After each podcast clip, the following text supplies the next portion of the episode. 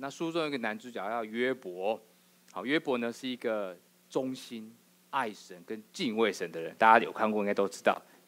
那只不过呢，这样的人呢，却面临了一些突如其来的挑战跟苦难。好，其实他也不知道为什么就面对着苦难，所以他在过程中提出很多的问题，想要去问神为什么会发生这种事情。而透过他跟那人之间的对答。也让属神的真理哈越变越明哈。从过程当中，其实我们发现哈，苦难的问题不像表面这么简单，啊，有时候背后有一些神的旨意呢隐藏在后面哈。那在准备这这个这本书的时候呢，其实就让我想到以前看过看过一本书哈，这边有些人也看过，叫做 QBQ，Christian Behind Christians，意思就是说问题背后的问题，这本很老的书了哈。这本书呢，其实也很有趣。它这本书简明，它提供一些很有趣的一些小故事。透过故故事的讨论，让你知道说，其实哦，有些状况不是看表面，真正的关键呢是问题背后所隐藏的问题。如果你找到了，就可以解决问题哈。那我举个例子哈，这个它会有一些正面的方式让大家来解决问题。比如说，你有时候这个在座有些爸妈，你回家很忙、很累、很挑战，看到你家的这个小朋友的玩具乱丢。书本乱丢，袜子乱丢，啊，你就很生气，就叫过来，哎哎哎，不是跟你讲多少次了吗？家里要整理干净，你是听不懂哦，啊，这个会常常发生在每一个家的场景，哈，其实不能这样问，书上这样说，你要有正面性问法，就是你要问说，哎，其实我说的话，他们不明白，哇，这有点牵强，哈。我哪有没有那个性子叫他明白啊？但是他是教我们用正面的方法来思考，甚至有说我如何说他们才听得懂。好，这是个例子。另外例子就是有一对夫妻吵架，吵得天翻地覆，每一次碰到同一个问题呢，就会大家就会这个争执不休哈，然后就翻旧账。那你心里就说，为什么你老是都要翻旧账？这个事不提可以吗？好，那书上建议你正面的想法应该是。你要问自己，为什么你总是在同一个地方犯错呢？你为什么一定要踩他的雷呢？每次知道是雷，你还一直踩，为什么呢？哎，这个其实蛮有趣的哈。所以你换一个方式问，你会从不同的地方思考。有时候问对问题还蛮重要的。如果你找出在隐藏问题背后的问题的话，搞不好答案就会在这个问题当中。好，所以这是一个这本书的重点哈。所以呢，约伯记苦难本身呢，就是一个很多问答集，这个所所写成一本书，它有非常多的问答。好，那透过这个 Q B Q 的精神啊，其实我也问问大家一些问题，让大家集思广益一下，明白什么是苦难，因为我没有答案。好，那个数千年来，大家对这个主题有很多的争论哈，所以我也让大家来想一想啊，什么是苦难？啊，英文叫做 suffering。啊，做国语字典呢，就叫做这个痛苦跟磨难，有讲跟没有讲一样。他说，你生活当中会遇到很多痛苦磨难，会让你觉得心里被松快，然后呢，身体又很疼痛，伴随在一起，程度越高，就苦难越高。好，这个解释跟这个没有讲一样哈。那生活中有很多这种状况，比如说你工作遇到瓶颈，好挑战哦，工作就是这个难关过不去，报告要交了，业绩要提了，压力很大。觉得工作真是到喘不过气来，有没有可能？有可能是这种苦难，经济压力，对，家里柴米油盐酱醋茶都没有，明天怎么办？这个是种很能感受的那种苦难，甚至有些当中是心中的忧虑。我就是 不知道什么，就很多的忧郁，可能身体上的疾病、心理上的疾病，让你觉得很折磨，因为你没有办法克服。你能克服就不是苦难了，就是没有办法一直伴随你，就是很多的忧愁。的确也是一种苦难，更不用讲说天灾人祸。你看到每世界上都在战争，这个是会让你这种看到就觉得好苦，怎么会这样子？那么这就是我们生活中会遇到的苦难。所以呢，当这样听起来，像生活中好像充满了各种苦难。那么尼采会说：“哈，人生最大幸福的时候，就是从未出生的时候。”尼采蛮负面的哈，如果你看过他的诗集，其实还蛮多负面。其实这句话呢，其实是学约伯的哈。这约伯第三章也是什么做过一样事情，对不对？他诅咒自己的出生呢，我不出生多好，我就不受苦了啊。但是真的是这样子吗？如果神创造人，这有他美好的旨意，好，所以是这样想吗？好，所以苦难可以从不同。看我举个例子哈，今天会很多的例子，好让大家想一下哈。这个对北部来讲，通车一两个小时来上班，大北部地区嘛，什么新竹到台北，台湾的台北，可能是常态啊。好，对我来讲，我我过去上班要一个半小时，很难想象。我先开车接三个小朋友出门上学，接太太上班，然后再坐捷运到我公司上班，一小时又三十五分，每天来回就是这样子，所以我要三个小时就在接送，这很正常。可是对南部的人来讲，像我爸妈骑摩托车去五五分钟就到公司了，你叫他来台北，每天花两个小时上班，他说我白给，这就是苦难，他没有办法受接受这种状况，好，是相对的。那最后的举一个生活中更真实的例子，大家有没有在座喜欢吃辣的？有没有不喜欢吃辣的？好，不喜欢吃辣的人吃到辣会怎么样？这种这种折磨你可能受不了，有时候辣到你可能会送医，对吧？你要吃这种偏方，赶快让你舌头、味蕾可以脱辣一下。可是对喜欢吃辣的人来讲，这是种享受啊，你知道吗？从小辣、中辣、大辣、麻辣，加上绝辣，哇！一层一层那个享受是堆叠的，你知道吗？这什么是苦难呢？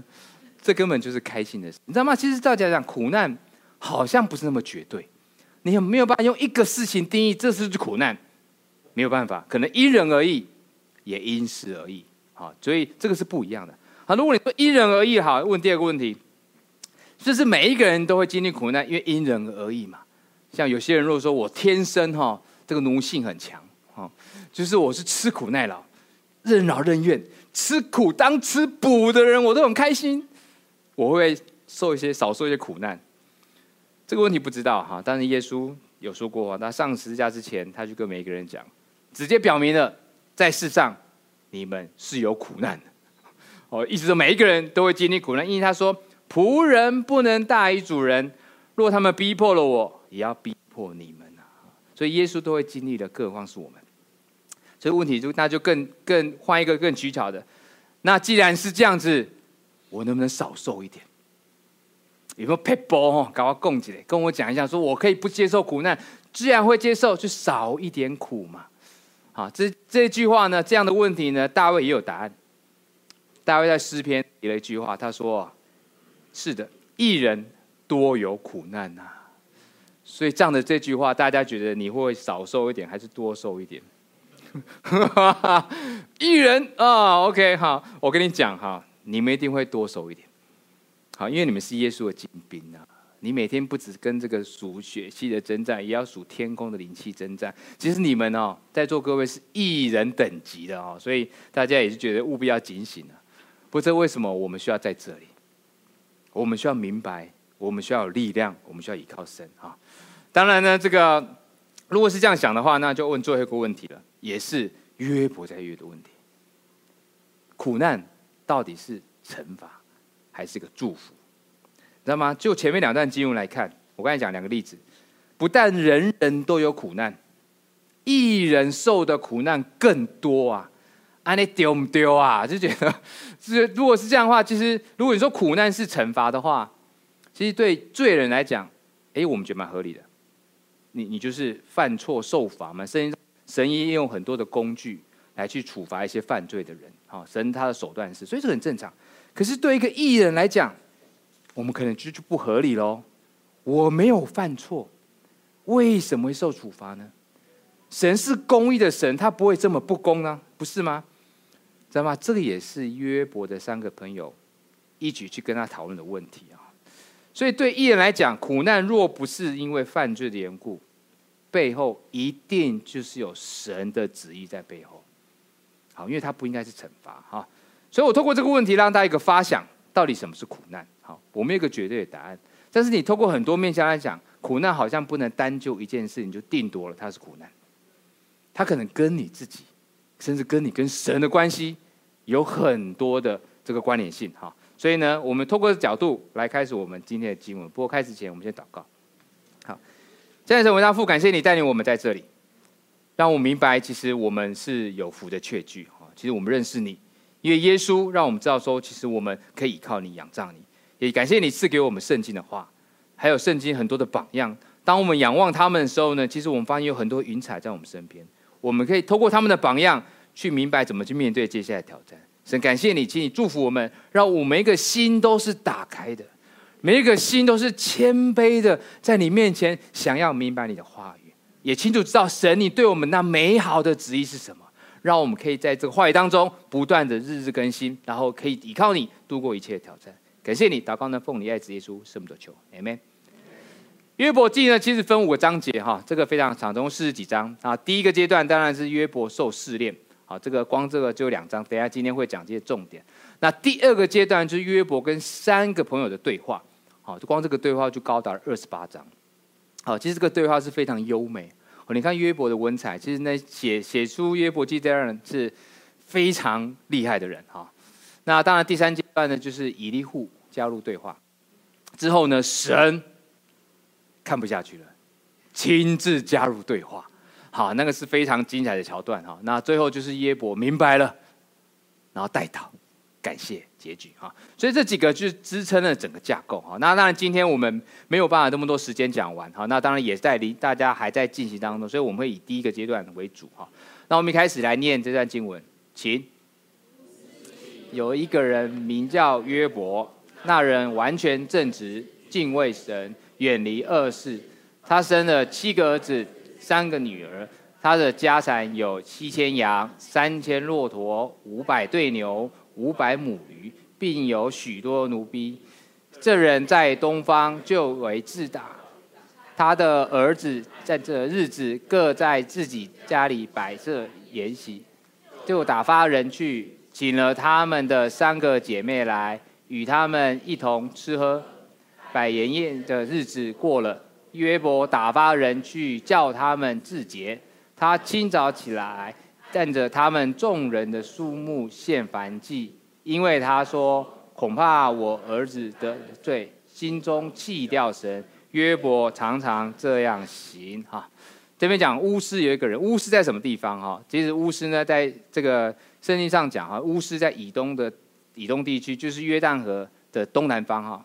基本上是现今应该就是我们的阿拉伯的北部哈，大概那个地方哈。那这个是大概大部分圣经考古大概的位置哈。因为约伯有很多的朋友都来自那个地方哈。那这边讲说约伯呢是一个完全正直啊敬畏神的人哈。这边完全正直呢，并不都没有犯罪的意思。原文讲完全正直，就是相对来讲跟所有人相比，他的道德上是比较没有瑕疵的啊。就像你就是说工作，比如女儿她跳绳跳得很好，你问什么？Perfect。特别是比赛做得怎么样？Perfect，哈，也不是说你完全不用犯错哈，就是那种相对来讲很好哈。那当然对他来讲，他本身就是这个愿意敬拜神、愿意去远离恶事的人。同时呢，他又是好野人，有钱人哈。你看他的当不止生的很多哈，生的多要养得起啊哈。那还有很多的那个家产哈。这个人东方为自大，自大的原因就是因为财产雄丰厚的意思哈，就是跟相对的人比起来非常多哈。当然，那这样人，不管是在过去还是现代，都是人生的胜利组。好，他不止胜利组，好，其实他更重要的是什么？其实呢，他还很洁身自爱。他在神面前呢，不但保持自洁，也要求他的儿女们保求自保持自洁。他常常献燔祭，好，就是怕说，哎，是不是些隐而未现的罪，或是不是有一些这个这个无心而过的犯错，就帮他们可以做改变，哈。那当然，这边讲献燔祭，其实是有呃有人会问说，哎，献祭不是是这个祭司他可以献吗？为什么他可以随便献？啊，其实约伯呢是在摩西律法之前的时代的人。好，挪亚也献祭，挪亚出方舟的时候做的第一件事情就献祭。亚伯拉罕更不用讲了，亚伯拉罕是走到哪献到哪。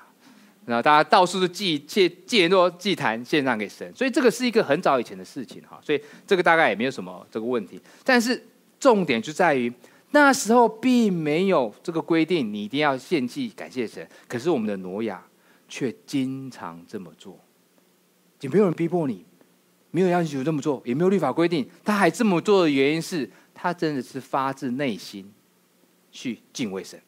想要去尊敬神，所以这个是他很重要的人设。那后面也这个人设也带来有很多的讨论。重点就是他是一个非常正直、哈，非常去爱神的人。哈，那我们一在这个经文之后往后面看后面的发展，我们一起念：请一天，神的众子来侍立在耶和华面前，撒旦也来在其中。耶和华问撒旦说：“你从哪里来？”撒旦回答说：“我从地上走来走去，往返而来。”耶和华问撒旦说：“你曾用心察看我的仆人约伯没有？地上再没有人像他完全正直，敬畏神，远离恶事。”撒旦回答耶和华说：“约伯敬畏神，岂是无故呢？你岂不是四面圈上篱笆，维护他和他的家，并他一切所有的吗？他手所做的都蒙你赐福，他的家产也在地上增多。你且伸手毁他一切所有的，他必当面弃掉你。”耶和华对撒旦说：“凡他所有的都在你手中。”只是不可伸手加害于他。于是撒旦从耶和华面前退去。好，这边一段话呢，当然这段话我说是讲给观众听的了啊。这个约伯完全不知道这段话是，不过我们知道说为什么这个苦难事情发生哈。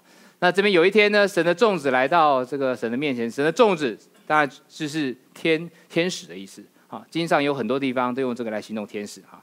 那其实这边很特别的就是为什么撒旦也在？不是天使聚会就好了，撒旦跑来做什么？啊，其实，在启示录上讲哈，要直到这个末世耶稣再来的时候，宣告属天正战正战得胜的时候，那时候昼夜在神面前控诉我们的弟兄的，就是撒旦，才会被摔到地上。那时候天上没有他的地方，意思要到末世的时候，他才会被摔下来。所以意思说什么？现在还没有。所以不管是约伯时代还是现在。撒旦都会跑到神的面前去控诉属神的人，而且是昼夜不停的控诉哈，这经常讲的哈。所以撒旦就问，呃，耶和华就问撒旦说：“你有没有曾经用心观察我的仆人？哦，这约伯完全正直。好，那约伯就说，呃，撒旦就说，约伯哦，敬畏神岂不是没有原因的？你对他太好了。”那你你用围笆把篱笆保护他，不让他受侵犯。你又赐福给他，给他牛羊，给他钱，给他财产。这种人怎么会不敬畏神呢？好，所以用这种方法来这个这个去做，而且他也愿意去做一些对的事情。好，那在留言区的时候，灵修分享区就有弟兄是说哈，不知道是谁的哈，就是说哈，约伯就是做太好了。被神点名了，就是这约伯约伯哈约伯约伯讲哈，所以呢才会这个被撒旦盯上哈。我只能说你想太多了哈，各位哈，你只要是属基督的哈，不管你躲去哪里，躲在天涯海角，撒旦都会控诉你，你是他的仇敌。好，所以不只是约伯啊，所以我们都要警醒的哈。所以神呢也回了撒旦一句话，说允许撒旦下手试探，回他说，凡他所有的都在你手中。他是加了一句话，只是不可。伸手加害于他哈，所以撒旦就退去，开始攻击约伯哈。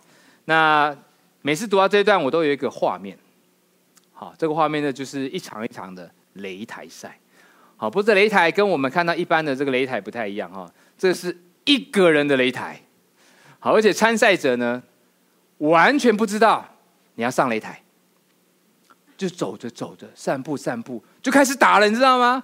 然后怎么被打都不知道，走一走就就中了两拳，然后走一走就中了两拳，就开始打，就好像你昨天上班一样。这个上班在公司上，明明要做事做好，一开一会一开，哎，突然有人就针对你开始飙骂，就说你怎么没有这样那样那样那样那样，然后就觉得我得罪了谁？为什么会这样子？啊？就莫名其妙，或者是你走在路上，突然有一些横祸发生，啊，就是那种。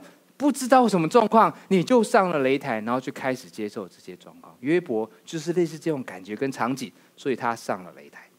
那我们看经文怎么说，一起念，请。约伯的儿女正在他们长兄的家里吃饭喝酒，有报信的来见约伯，说四巴人忽然闯来，把牲畜掳去，并用刀杀了仆人。又有人来说，神从天上降下火来。将群羊和仆人都烧灭了。他还说话的时候，又有人来说：迦勒底人分作三队，忽然闯来，把骆驼掳去，并用刀杀了仆人。他还说话的时候，又有人来说：有狂风从旷野刮来，击打房屋的四角，房屋倾倒，他在少年人身上，他们就都死了，唯有我一个人逃脱。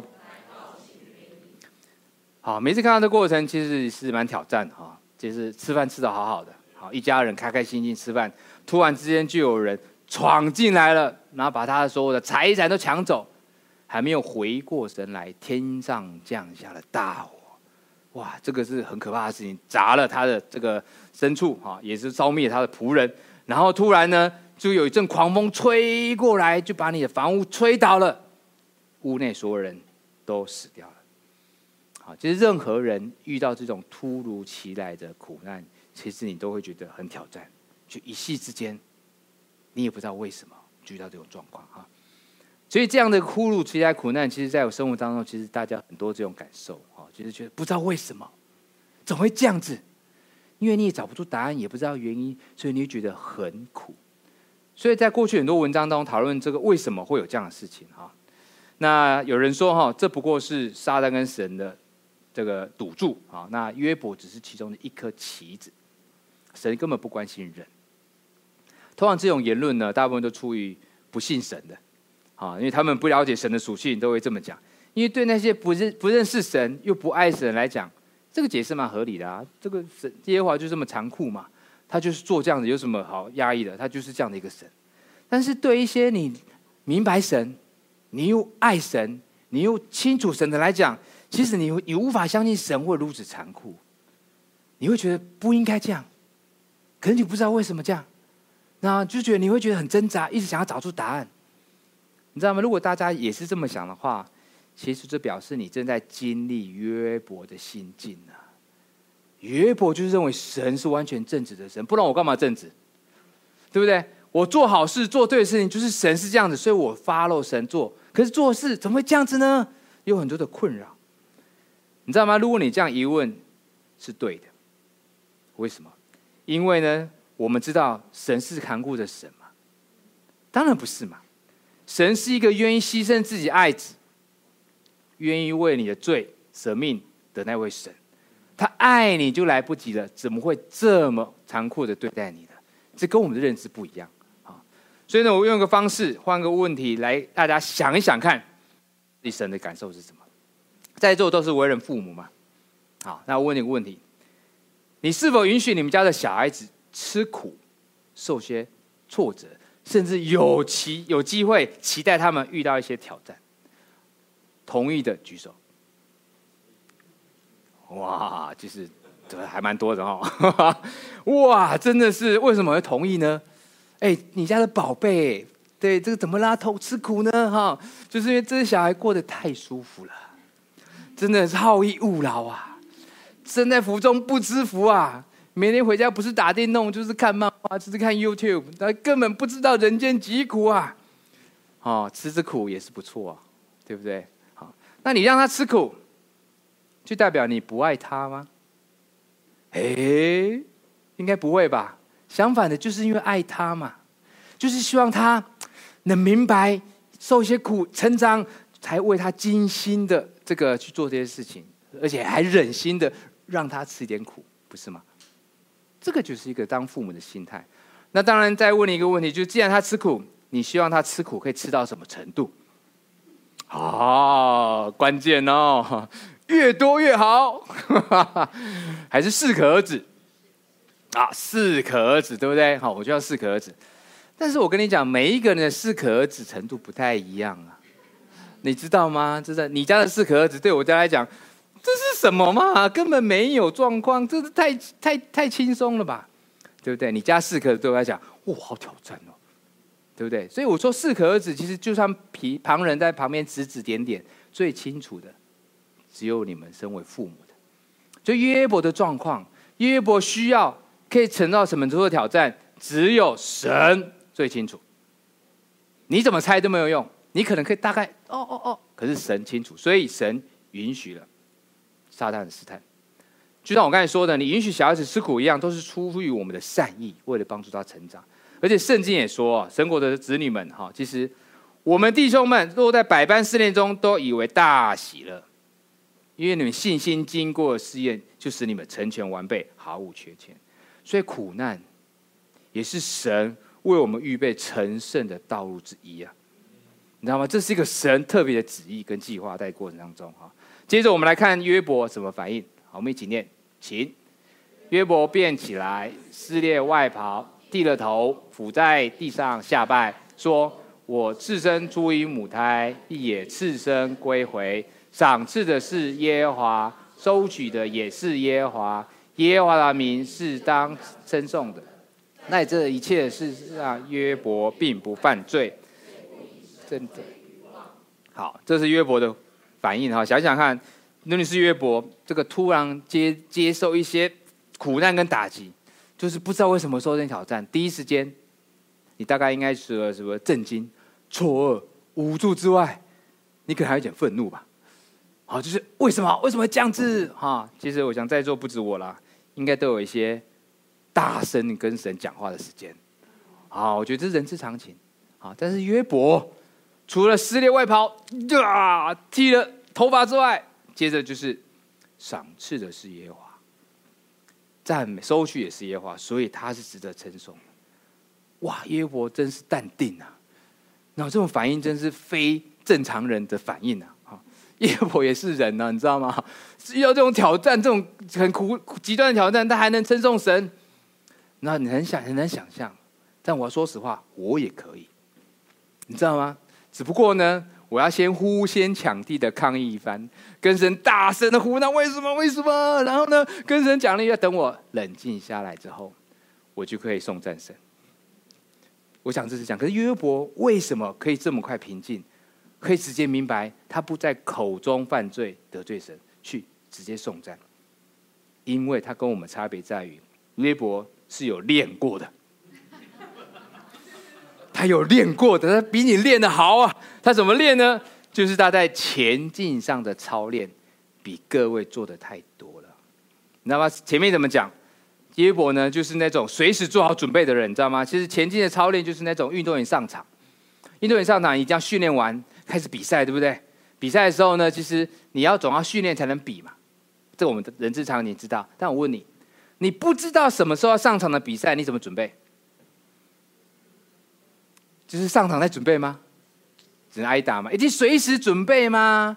每天都在准备吗？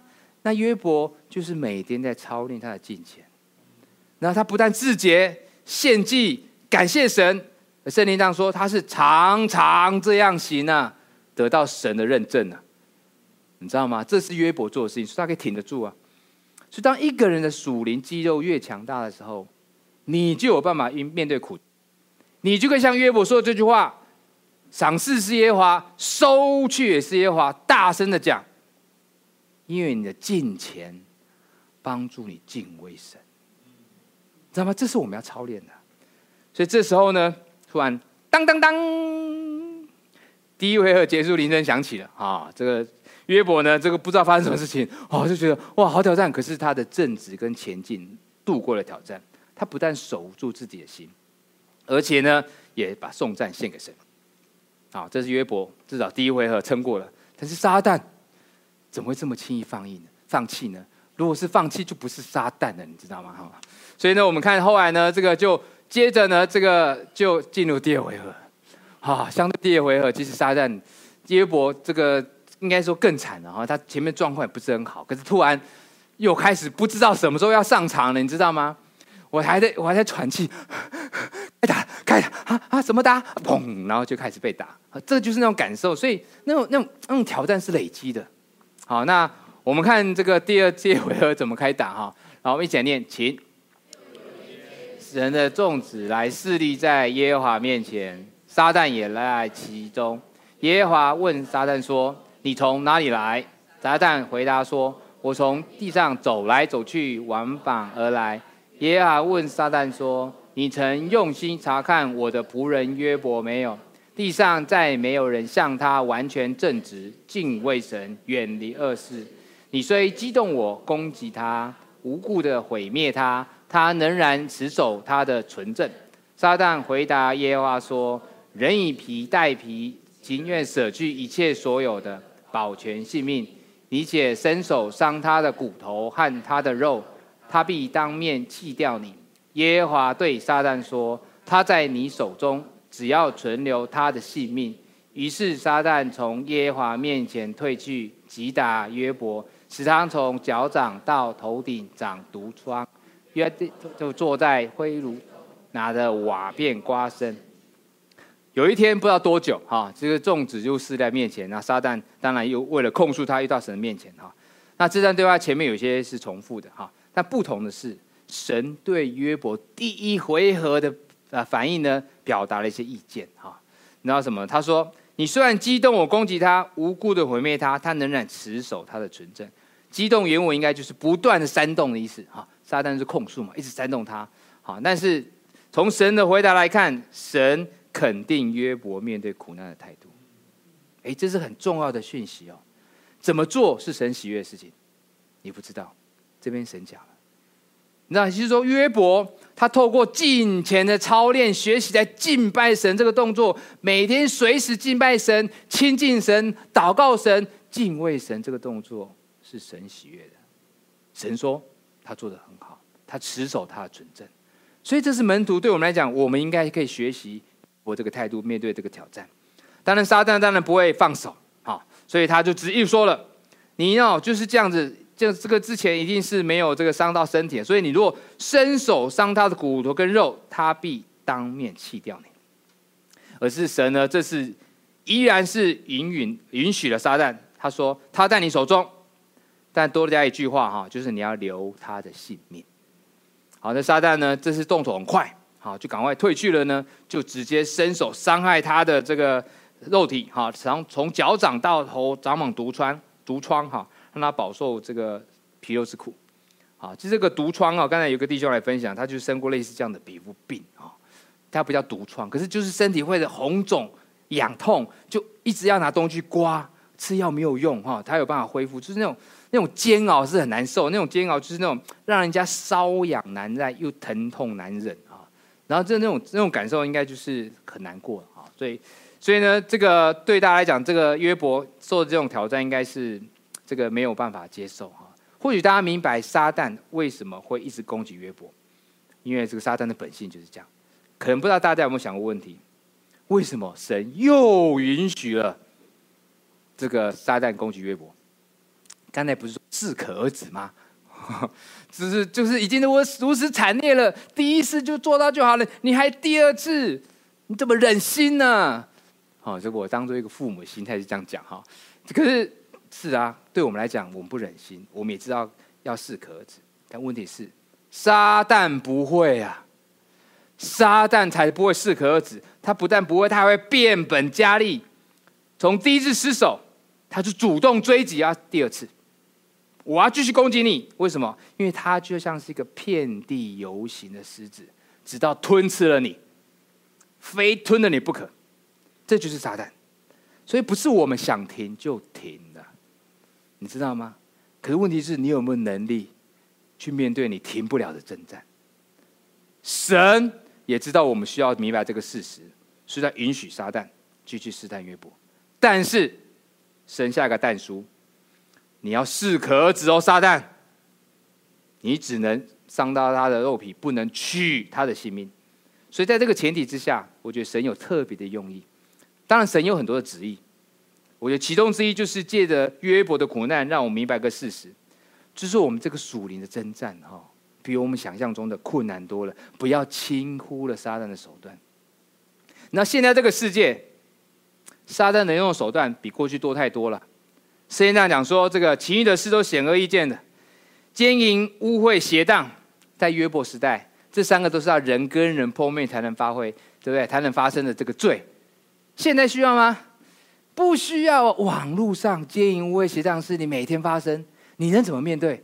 炸弹手段多的更多，透过电话，透过手机，透过电脑，对不对？甚至是增进恼怒纷争。以前的约伯那个小部落，哈。你要增进呢，是我跟你来一个个打，就人碰面才能打。现在不用嘛，无人机飞来飞去，国与国的征战，长城飞弹、洲际飞弹，撒旦可以用的手段比我们那时候多太多了。你一不小心，你就掉入了陷阱。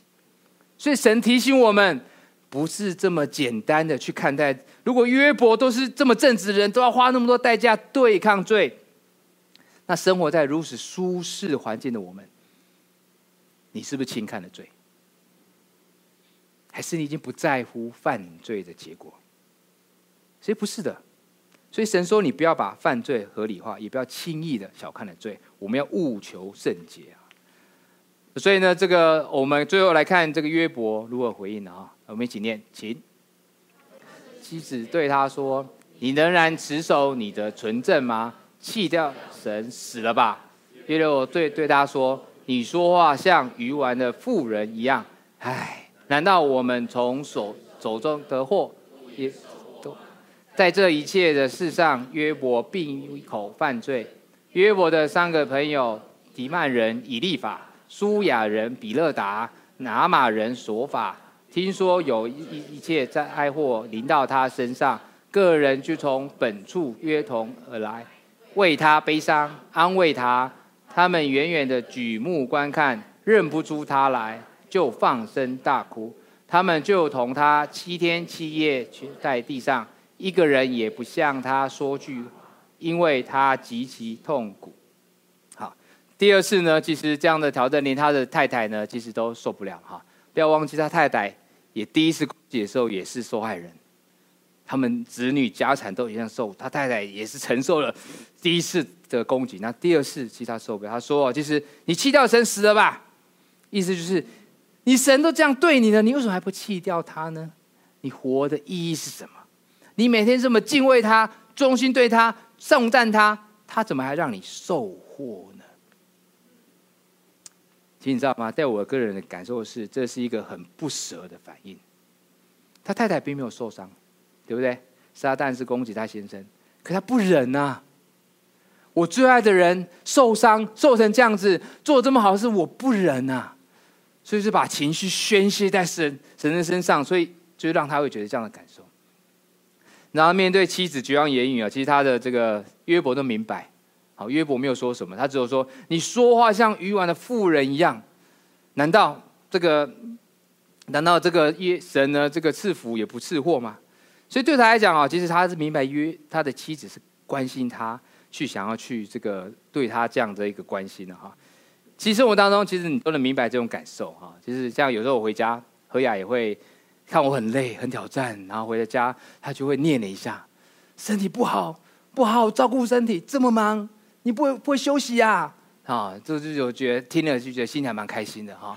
这个这个出自于爱的话语，都是怎么多都不够哈。我相信约伯也是这种感受，就觉得啊，我的明白哈。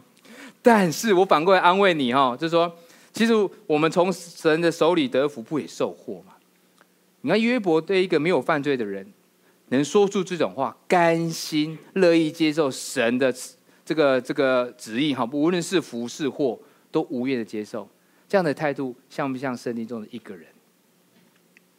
那一个人呢？受呃没有行强暴，口里没有诡诈。耶和华定义将他压伤，以他为赎罪祭。耶和华喜悦他行的事，因为有美好的旨意在背后，就是我们的耶稣。好，其实耶伯的确是我们耶稣受难的预表，但不一样的是，耶稣是神的儿子，比耶伯更完全。他在末世要成就一切。好但是约伯跟耶稣都做了一模一样的事情，就是信而顺服。当下他相信了，就顺服了。耶稣呢，相信神的美好旨意呢，就算受很多苦难，也甘心的顺服在十字架上，因为他的信而顺服，让在座的我们有机会出黑暗入光明，得以跟神和好。因为耶稣的信而顺服，所以我们以他为榜样，成为耶稣基兵，让我身旁所爱的人来到神的国。所以信而顺服对门徒来讲是很重要的安慰啊！你知道我们信是因为我们体会过了天恩的滋味，知道神是爱着我们。我们受尽苦难能顺服，是因为我们知道耶稣懂我们的苦难，他经历了一样苦难，他懂，而且我们相信神有美好的旨意。所以当你愿意学习耶稣的信而顺服的时候，其实你也可以像约伯说出这句话：“我们从神里得福，不也受祸吗？”所以你接受，所以你有力量去度过苦难。然而，毕竟约伯不是耶稣啊，所以他顺服之后，心里有一点过不去的地方啊，所以有些要来问哈。所以在这个之后呢，就进入了伤停的时间哈。那其实我觉得那时候约伯来讲，对他来讲，真正的痛并不是皮肉痛，真正的痛是不明白我为什么会接受这个旨意。在座各位你明白，可是约伯不明白，他没有这样的一个情况，没有跟他讲耶稣，没有人跟他讲为什么，他也不知道天上征战，这个不明白，所以让他很苦。所以从约伯的身上，其实我们可以学到几个事情啊。第一个就是。你不会更苦了，为什么？你是约伯不明白，他不知道这种发生的状况。但是我们跟约伯不太一样哈。你知道苦难是人生很难理解的事情呢。我刚才说过，其实约伯或者苦难接受很多，但是我也不能说各位你所接受的苦难就比约伯少，因为我说过是因人而异，感受性的问题哈。但是不一样的就是我们比约不好，因为我们认识耶稣，我们有永生的盼望。我们知道将来的结局，我们知道怎么面对挑战途的跟困难，我们有神的恩典，你知道吗？因为我们明白，所以我们可以把这个自战至轻的苦楚都变得可以忍受，你知道吗？因为你有这个盼望，所以你可以忍受，而且慢慢的变成更老练，让你度过这样的困难。再加上你有圣灵啊，因为我那时候还没有啊，你的圣灵在你身里面。常常用讲不出的叹息，照着神的旨意帮你们每一个人祷告啊！你痛苦到我说不出来，旁边的圣灵就是，请帮你祷告，请帮助他，请祝福他，这是我所爱的儿女。你有圣灵，所以你知道吗？如果以后真的不幸，你跟约伯遭遇一模模一样样的苦难的时候，希望不要了哈，你都比他多帮手。你有圣灵，你有耶稣十字架，你有永生的盼望，所以我们不会比他更苦。当然，另外一个就是面对苦难，其实你不再是一个人了。圣经上讲说，就是两一个人好哈，这个三人合成的绳合谷绳子不容易折断哈，这是《全在主》这个经文哈。尽管约伯遭受很多的打击，其实他都不是一个人。一开始有妻子，后来呢，其实他的三个朋友也来了。说实在话，我还蛮羡慕那三个朋友。好，那个三个朋友也都比较老哈，从不远千里迢迢而来哈，然后之后完了跟他们这个看到他，看到他的第一个动作是什么？痛哭啊！你怎么伤成这样子？你知道吗？如果有人为你愿意为你哭，你可还真感谢啊！当然后来就陪他七天七夜坐在这里，坐在那边一起面对苦难。但对我们来讲，我们也有这样的朋友，就是在座的彼此。我们一起哭过，一起面对挑战，一起扎心祷告，一起同心和一起求神来帮助我们。然后事实上不止如此，在座也有很多现代的约伯，你们的遭遇跟经历，跟你们面对困难这个走过的历程，都是彼此的安慰。我这个安慰可以帮助我面对挑战跟困难。好，所以呢，我们所拥有的爱比我们想象的更多。只要你愿意。随时随地张开你的双臂，就有人走向你，给你一个拥抱。因为你们不是一个人，我们有很多的家人。最后要记得，神完全的掌权。你知道吗？前两次试探，你只要记得一个动作，就是这个神耶耶华跟撒旦讲第一次的时候，你不可伸手加害于他，就约结果这个撒旦连约伯的身体碰都不敢碰。第二次说，你不能危及他性命，结果只能让他长毒疮，连他性命威胁到都没有，你知道吗？这就是神的权柄，神不允许在座每一个人，撒旦一根汗毛都动不了你。所以回到一开始，我可以提到说，刚才耶稣说，世上我们每一个人都有苦难，是的，有苦难，而且不会少。各位是艺人，你会遇到很多撒旦的攻击，很多不经意的挑战。但是耶稣后面也加了一句话，他说：“你们可以放心，我胜了这个世界，我已经胜了这个世界，Amen。所以，我们知道，其实我们拥有的恩典比以前的人多太多了。因为我没有的，我们都有；没有圣灵，有圣灵；没有恩典，有恩典；没有耶稣，我们有耶稣这个至宝啊，你知道吗？所以呢，我们要相信神是全能的善，他对每一个人都有美好的旨意。他的善呢，可以让你明白神是爱你的，是何等的长阔高深。我们要效法耶稣的信而顺服，这是我面对苦难中的力量。因为耶稣做到，他懂我，所以我也可以学习耶稣去克服苦难。